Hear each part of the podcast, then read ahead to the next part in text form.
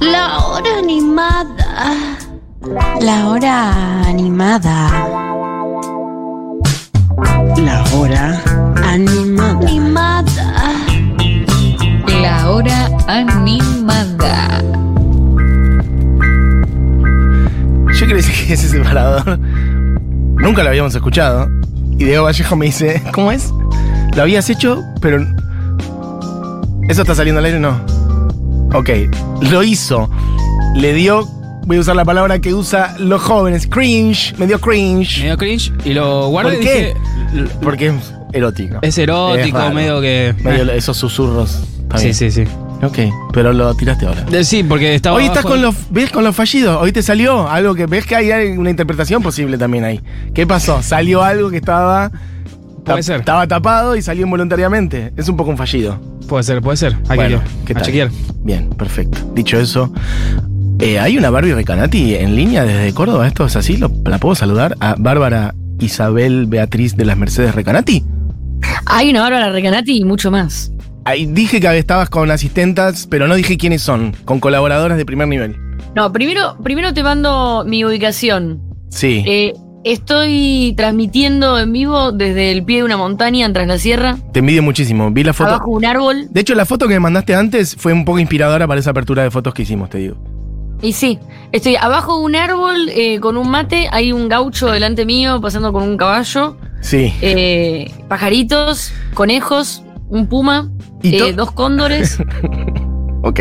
y, mm, y estoy acá co- y con unos bizcochitos y un, un pastelito de dulce de batata. Qué bien el wifi que hay ahí entonces, por Es suerte. muy buena la señal y el wifi Muy bueno. eh, acá. El gaucho ese Es sabe lo que hace. Bien, perfecto.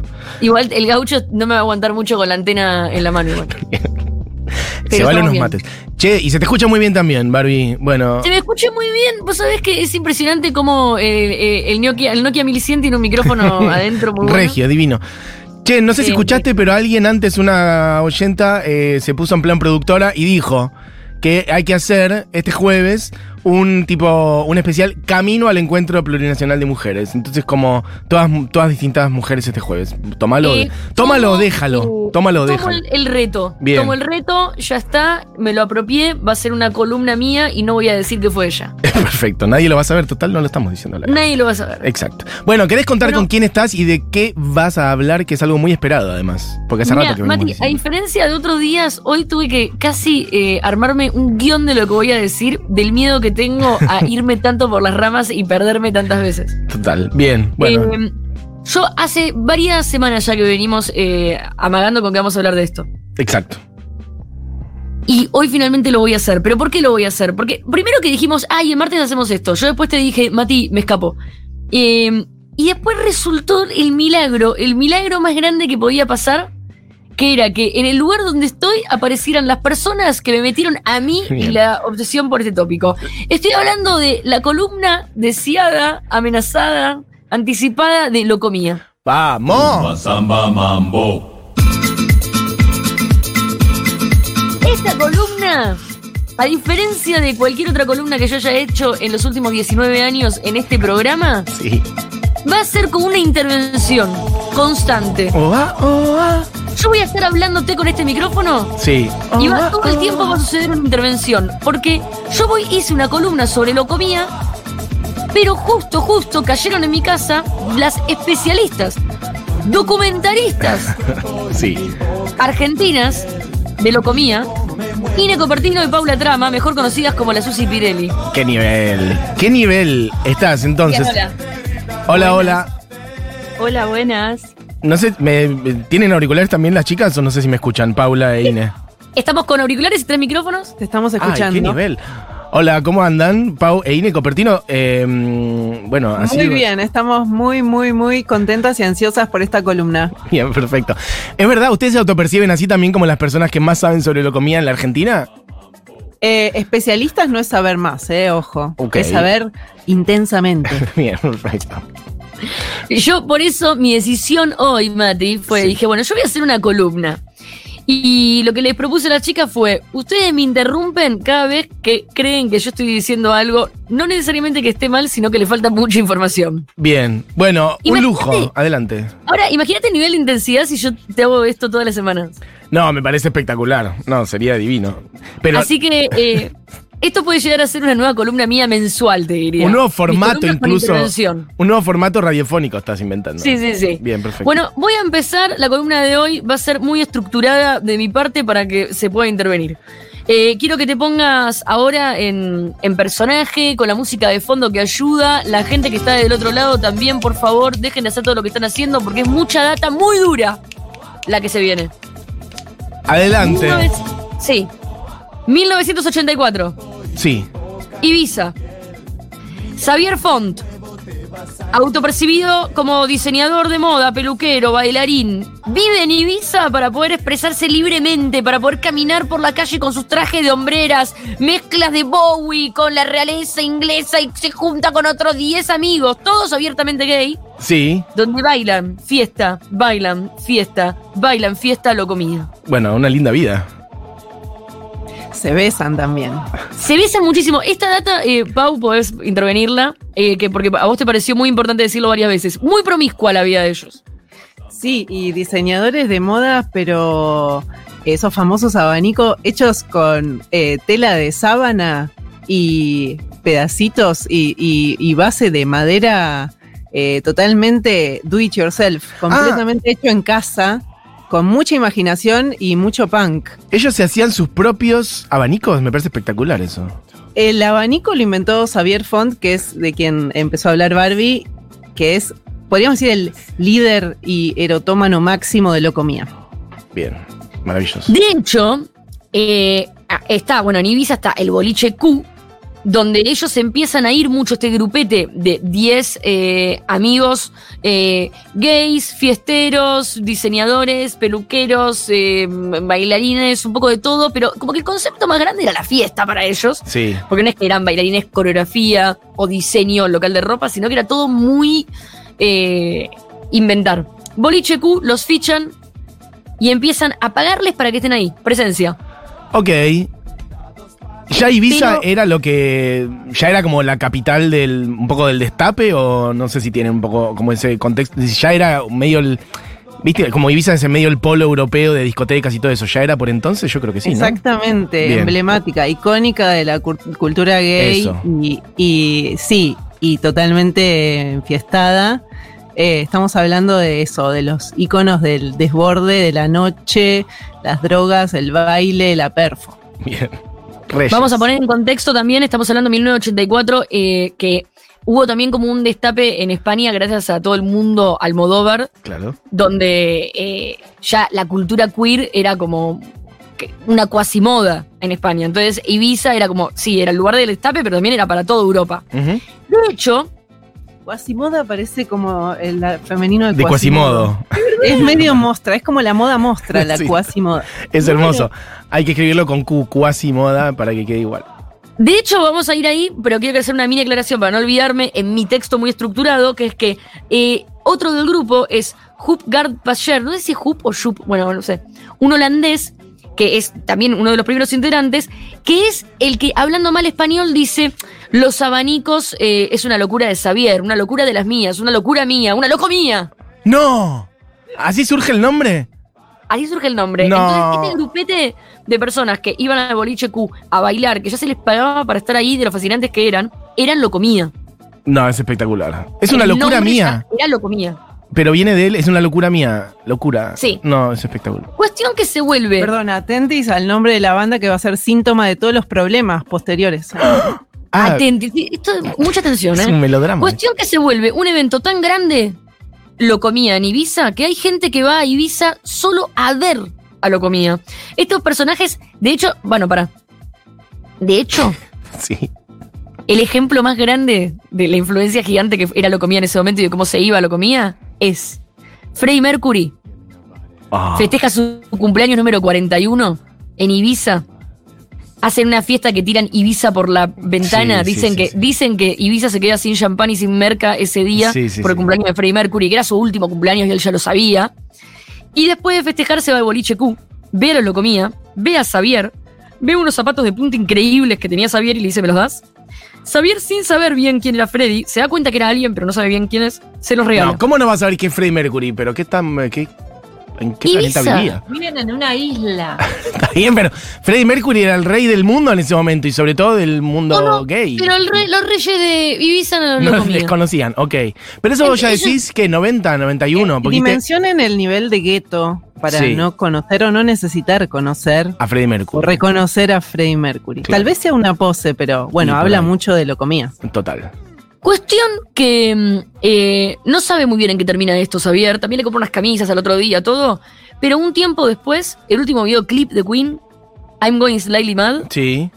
Freddy tiene puestas las botas de Xavier de lo comía. Las botas que tiene Freddie Mercury en I'm Going Slightly Mad es, son las botas de que le prestó Javier.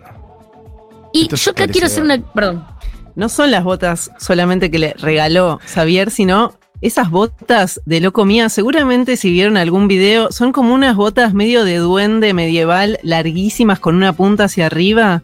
Seguro las recuerden. Pongan el video y, y véanlo porque son increíbles. Son como un sueño eh, esotérico. Bien. Y de hecho, esto es un ejemplo grande de la influencia que. en- o lo importante que era lo comía en ese momento. Quiero recordar. No estoy hablando de una banda, ¿eh? Todavía no hay una banda. Claro. Esto era locomía lo- eh, eh, en sus inicios, el concepto de, molo- de, de- de molocomía, de locomía.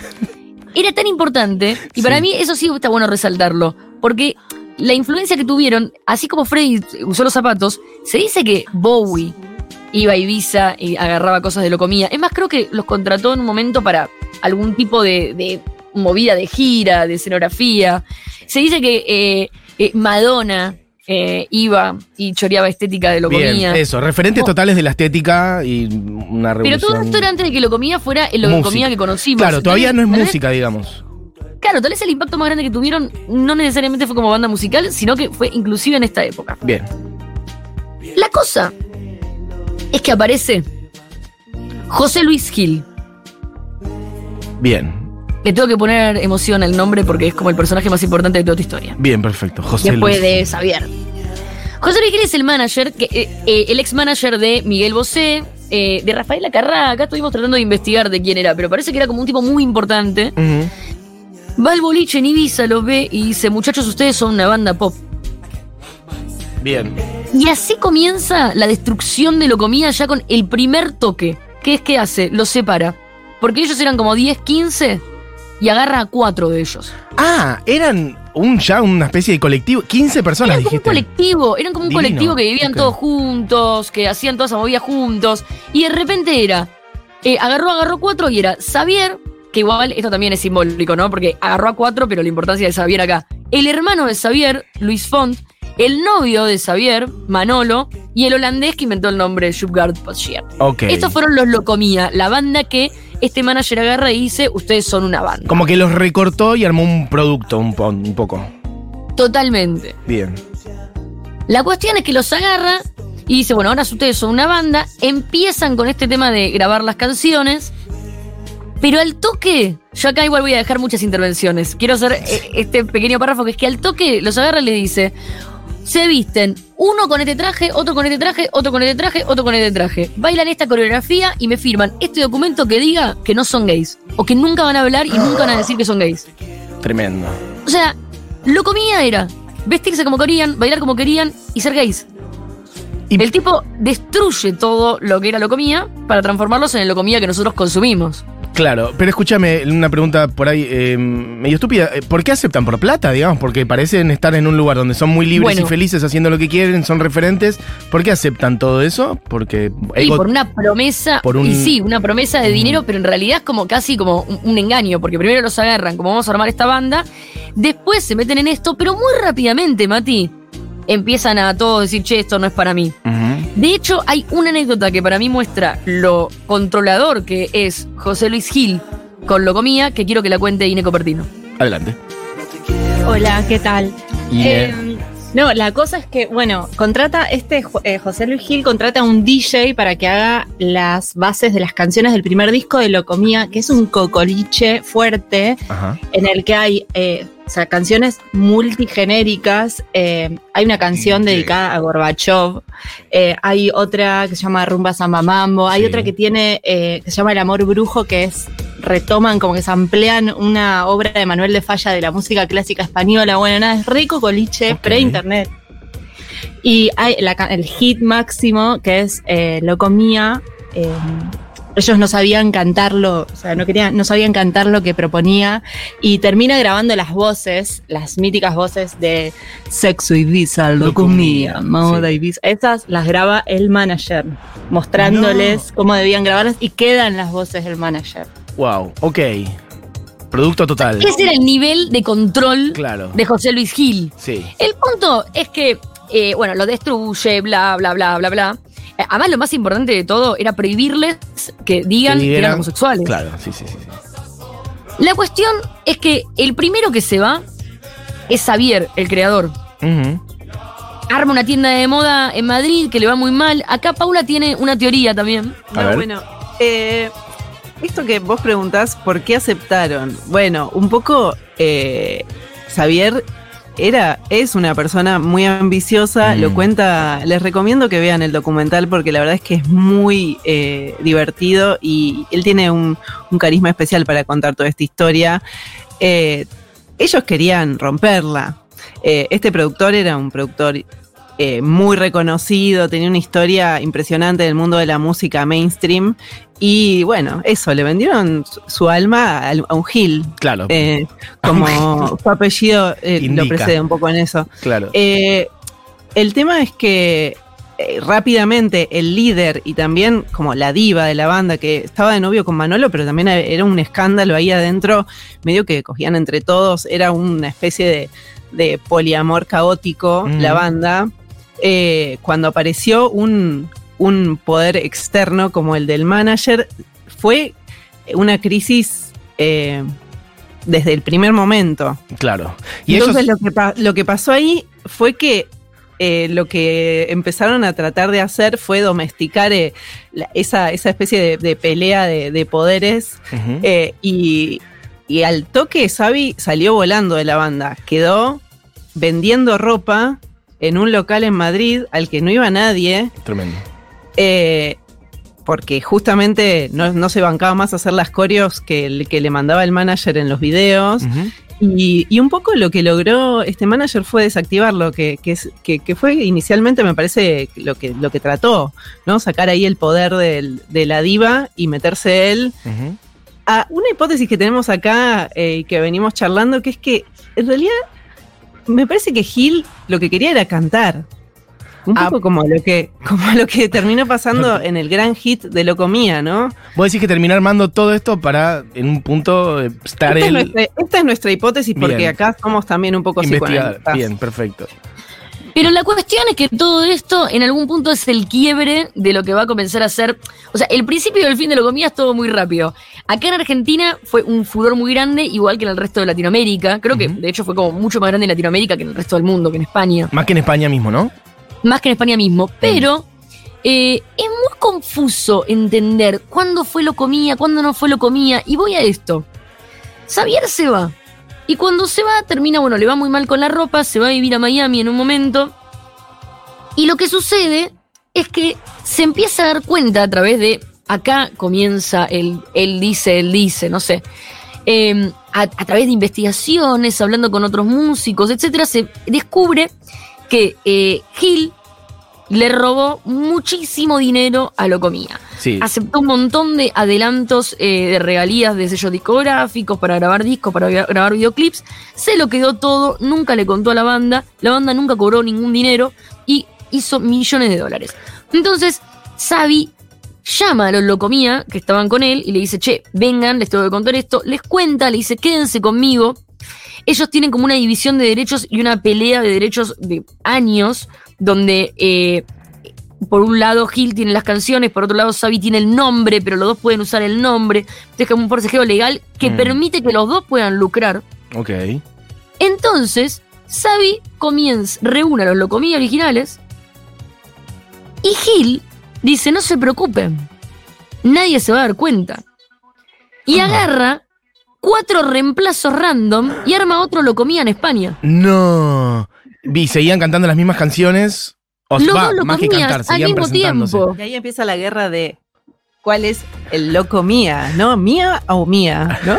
¿Entendés? Es mío. O sea- el otro dice, no, es mío. Hubo dos, hubo dos locos mías. eh, Al mismo tiempo. nuestras, loco tuyas. eh, cantando las mismas bases, literal. O sea, los mismos tracks. Al mismo tiempo, pero es muy poético lo que sucedió con Sí. esto y acá quiero que eh, intervenga de nuevo Ine Copertino para contar esta anécdota que sucedió en México. Adelante. Claro, el asunto es que Javi, Xavi, tenía contacto con los- todos los clubes de fans de Latinoamérica y les empieza a narrar lo que había sucedido y les cuenta como la verdad de todo y eh, se empieza a poner, digamos, a su favor a los clubes de fans y los clubes de fans retransmiten como toda la información entre los fans de Latinoamérica de Locomía y cuando los, los cuatro Locomías españoles, los falsos, llegan a México, en el aeropuerto se encuentran con un montón de chicas esperándolos y no pueden creer porque la verdad que no les estaba yendo tan bien. Y dijeron, Sí. bueno, parece que acá es la posta. Sí. Y a- yendo desde el aeropuerto al hotel, bajan las ventanillas de la camioneta en la que iban y escuchan cómo las chicas les gritaban cosas horribles y les No. decían, vuélvanse a su país, no los queremos acá, impostores, les tiraban cosas y tuvieron que suspender los shows porque fueron un fracaso total. Ah, suspendieron esos shows en México. Medio que organizaron un scratch, digamos, bueno, sí, todo una, Sí, un esquema de Pero al mismo denuncia. tiempo, los otros lo comía. eh, estaban hechos para bailar en el boliche Q de Ibiza. Claro. Y les faltaba el manager Gil. Entonces, por un lado, eh, la banda de Gil fracasa porque son impostores. Y por otro lado, los locomías reales fracasan por no tener al manager. Y los dos locomías fracasan. Tremendo. Pero, Se y ellos. autodestruyen en esta guerra de narcos. Que había quedado como un locomía, eh, un locomía queer, un locomía gay y un locomía paqui. Y eh, los dos fracasan, pero imagínense lo que es la vida de los locomía totalmente gays, recibiendo el amor desenfrenado de, unas chicas que probablemente querían de ellos eh, algo del estilo Backstreet Boy, ¿no? Ajá. Como teniendo un, un público absolutamente de niñas desesperadas por ellos. Eh, y, y bueno, y como hay algo del fracaso, pero también del, del nivel de decepción del deseo Mm. que relatan ellos, de haber, de haberse metido en ese mundo eh, completamente sin sentido. También ¿no? para De- poner un poco el contexto de la primera parte de los 90, o sea, si bien es, ver, es- es desde ya que lo que hizo Gil al obligarnos, a- al obligarlos a lo- no decir este, que eran gays, es tremendo, pero la verdad que en los primeros 90, no sé, la otra vez lo hablábamos con Barbie, George Michael, no sé, Ricky Martin, ninguno de los que después con los años fueron diciendo que eran gays lo decía, casi ningún artista era mainstream y Claro, eh, pero esto- esos no públicamente estaban en gay. el placar siquiera. O sea, Claro. estos de eran. Los obligaron a meterse en el placar. desborde total- Sí. Lo, claro, los obligaron a meterse en el placar para hacer un producto. Sí, sí. pero Sí, bueno. de hecho, está, nos llamaba mucho la atención que mm, José Luis Gil era conocido por ser el manager de Miguel Bosé. Otra También. historia también. Bueno, como que digo, algún temita tenía ahí con estar enclosetados. Pero más allá de esto, también hay que mencionar que, bueno, ellos tenían alrededor una amiga que era Lourdes, que era como maquilladora, vestuarista, eh, no sé, era todo. Iba con ellos de gira. Que de hecho también se dice que Madonna le robó la estética a Lourdes Ok. eh, yendo a Ibiza y consumiendo esto lo comía. Y mm, ella cuenta que en Argentina fue el peor viaje de su vida porque vino con los locomía y que las pibas estaban tan enamoradas de lo locomía y estaban tan negadas con su homosexualidad que pensaban que Lourdes era la novia. Entonces Claro. la fajaban, le No. tiraban cosas. Ay, Dios. O sea, imagínate como el nivel de, de, vínculo que manejaban las fans con, con lo locomía era muy sexual y muy hetero. Sí, sí, sí, sí. Muy bizarro. Full Paki, sí, intenso. Y uno se pregunta, ¿cómo no? ¿Cómo no nos dábamos, nos dábamos cuenta? Sí, nos dábamos cuenta, nos dábamos cuenta. Nos Sí, sí. dábamos cuenta. Yo, sí, mi recuerdo sí. Pero había una cosa de ese goce del. del eh, como un, un goce público del silencio, que es horrible, ¿no? Por eso digo, hablar de los 90 es también eso, como toda esa mierda simbólica dando vuelta, que es como que vos sabés qué es, pero se lo calla. Y hay algo de, de los paquis gozando de ese silencio. Eso es lo que yo registro de esa época. No sé si me explico. Sí, sí, sí, totalmente. Además, es verdad que siempre era el hombre el que decía, dale, ¿cómo no te das cuenta? Claro. y después sí. era como prácticamente el relato de cualquier músico. Mm. Eh, en el 2011 vuelve Locomía original. En el 2011, después de todas estas batallas legales, Xavier se reúne con lo Locomía original y vuelven. Mm. Deciden volver a grabar, deciden volver a salir a tocar, pero todo queda frustrado Sí. por ¿Qué? Operación Abanico. ¿Qué? Una operación policial llamada Operación Abanico investigó a Xavi hasta que le caen a la casa y le encuentran, escucha esto, Ajá. le encuentran 4 gramos de cocaína y unos poppers. Sí. O sea, nada. Pero ¿y con qué cuestión- argumento entran a su casa? Por la operación Abanico, que era una operación que No, bueno, venía. está bien, pero pero- escucha, Sí. Aparentemente. Gil lo venía investigando. Eh, parece que, que Xavi vendía online Popper. Este era el asunto. Bien. Eh, y, y Gil tenía eh, un equipo con el que venía ahí haciéndole clipping eh, a- de, muy de cerca a Xavi y descubre por, por, link- por links, por personas que, de la noche, que él está vendiendo eh, droga de manera online y lo de alguna manera lo engrampa. O sea, sí, lo engrama como por narco, Está digamos. tan ensañado, Claro. están, están en juicio por locomía, digamos, están en juicio por el nombre de la banda, por el proyecto. Hay dos locomía conviviendo, todo lo que contó Barbie recién. Y finalmente logra hacer la denuncia, le allanan la casa y esto que está contando Barbie, Operación Abanico. Aparte, el nivel de venganza 20 años después, porque me dijeron 2011, ¿no? sí. 20 años Además, todo tenía que ver con, según Xavi, dice, porque estábamos volviendo. Claro, bueno, Era obvio. esto de estar encima para que el otro no vuelva. De hecho, eh, bueno, está tres meses en cana, sale por buena conducta. De hecho, también, si lo querés contar, Pau, porque es muy interesante. En la, eh, este tipo, o sea, Xavi es muy carismático, nivel en la, en la cárcel organiza clases de perfo. ¿Me entienden? Divino, Teatro, sí. baile. Bowie. Eh, lo aman, lo aman. Eh, arma ahí una movida eh, y, y genera, o sea, esos tres meses que, que inicialmente iban a ser tres años, está tres meses en la cárcel y lo sacan Y lo por sacan. buena conducta y evidentemente porque algo hay, un ángel ahí que, Claro. que, lo, que lo acompaña, el ángel de la perfo. Bueno, la cuestión cerrando, Mati, Sí. es que eh, sale de la cárcel. Eh, quieren volver a intentar eh, reunir a Locomía, pero según Xavi hay una maldición alrededor de Locomía. Dos de ellos fallecen muy cerquita una fecha de la otra por no. circunstancias muy bizarras. Eh, otros terminan hundidos en las adicciones. otros, eh, la mayoría igual terminan dedicándose a la moda y a lo que saben, que es hacer locomías. Eh, pero hoy hay un intento igual de Xavi de volver y se dice que en el 2023 va a estar en Eurovisión. Real. esperar. Wow, ok. Hay que esperar eh, y hay que verlo, pero la realidad es que mm, eh, lo comía el gen, ellos estaban lo más bien, eran felices, no jodían a nadie. De hecho, eh, la, el- el- la creme de la creme de la música se iba a Ibiza para absorber ideas de ellos y volvían, y ellos tampoco tenían problema, porque además eran generosos. Pero bueno, La pifiaron, ¿eh? Che, y, y entre ellos, más allá de con Gil, entre ellos terminaron peleados, porque eso sería lo más triste, ¿no? Como que el grupo en sí, eh, los que eran esos 15 incluso, que decían, como entre ellos también terminó todo roto. no, de hecho te voy a contar algo. Mm. Eh, había sí un rollo muy grande entre Xavi y el hermano, Luis Font, supuestamente porque, eh, no sé, tenían ahí unos recelos. Por un lado está la historia de Xavi de que, eh, no sé, de que lo había echado a Luis y Luis se quedó resentido, pero Sí. después también Pau menciona y dice, bueno, Luis era el único paqui del grupo. Bueno, no importa, pero tenían ahí como un resentimiento y después de que Xavi salió de la cárcel, se hicieron muy amigos de nuevo y están juntos y siguen tocando juntos. Espectacular. Tocando, bueno, armando. Por supuesto que hay, que hay cosas de la intimidad y resentimientos de, de- típicos de haber pasado los, no- los Sí, años claro. más intensos de su vida y de haber también, eh, de haberla pifiado, por ejemplo, al firmar con esta persona, ¿no? Claro. Con ese sueño de ambición de convertirse en unas mega estrellas. Pero, pero bueno, vean, vean el documental y, y escuchen esas voces. Vean Eso. la cara toda tatuada de Xavier. Eso, total. Ah, ¿tiene la cara tatuada? Sí, sí, es un, es un, es un individuo que tiene un nivel de Miami también encima eh, que es curioso. Ok. Che, em, digamos esto un poco, no creo que no lo dijimos hasta ahora.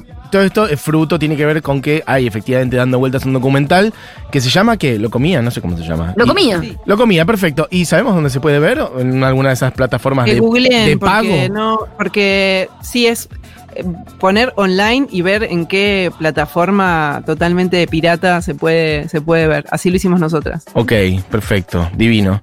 Bueno, Así entramos a este mundo. ese mundo. Bueno, eh, no sé, ¿quién les dice? Mm, Sería hermoso el regreso de lo comía y vamos todos juntos a verlo, ¿por qué no? Hay que estar muy atentos con si es lo comía, quiénes son. Hay que estudiarnos las caras de los cuatro originales. ni que no nos engañen. Hermoso. Bueno, chicas, eh, espectacular. eh, me gusta. el hay que ponerle un nombre, no sé. Susi Pirelli investiga, este, mm, algo así. Susi Pirelli en busca del abanico. Exacto, en busca del abanico perdido. Divino. Bueno, bueno, chicas, gracias. Eh, ¿Qué hacemos? ¿Con qué cerramos? Barbie, ponemos uno. La canción quiero que la eligen la Susi Pirelli, pero sí quiero que esta columna la suban con el nombre Operación Abanico, por favor. Operación. Hay mucha gente diciendo suban esto a Spotify, no lo puedo creer, donde puedo ver el documental. Estoy amando todo esto. ¿Cómo se llama el documental? Bueno, ya dijimos todo esto. Chiques, buscan ahí documental, lo comía en Google y les aparece. Em, bueno, Bien, nos vamos con Lo Comía. eh, para que, que escuchen la mezcla de la voz de ese manager eh, deseando cantar sí. y, y a la vez siendo el mal y algo muy bailable a la vez. Divino. Bueno, gracias. Gracias, Ine Cupertino. Gracias, Paula Trama. Gracias, Barbie Arganati. Beso grande. Chao, Mati. Chau, chau. Nos vemos jueves. Nos Chau. vemos. Besos. Chau, chau. Lo comía.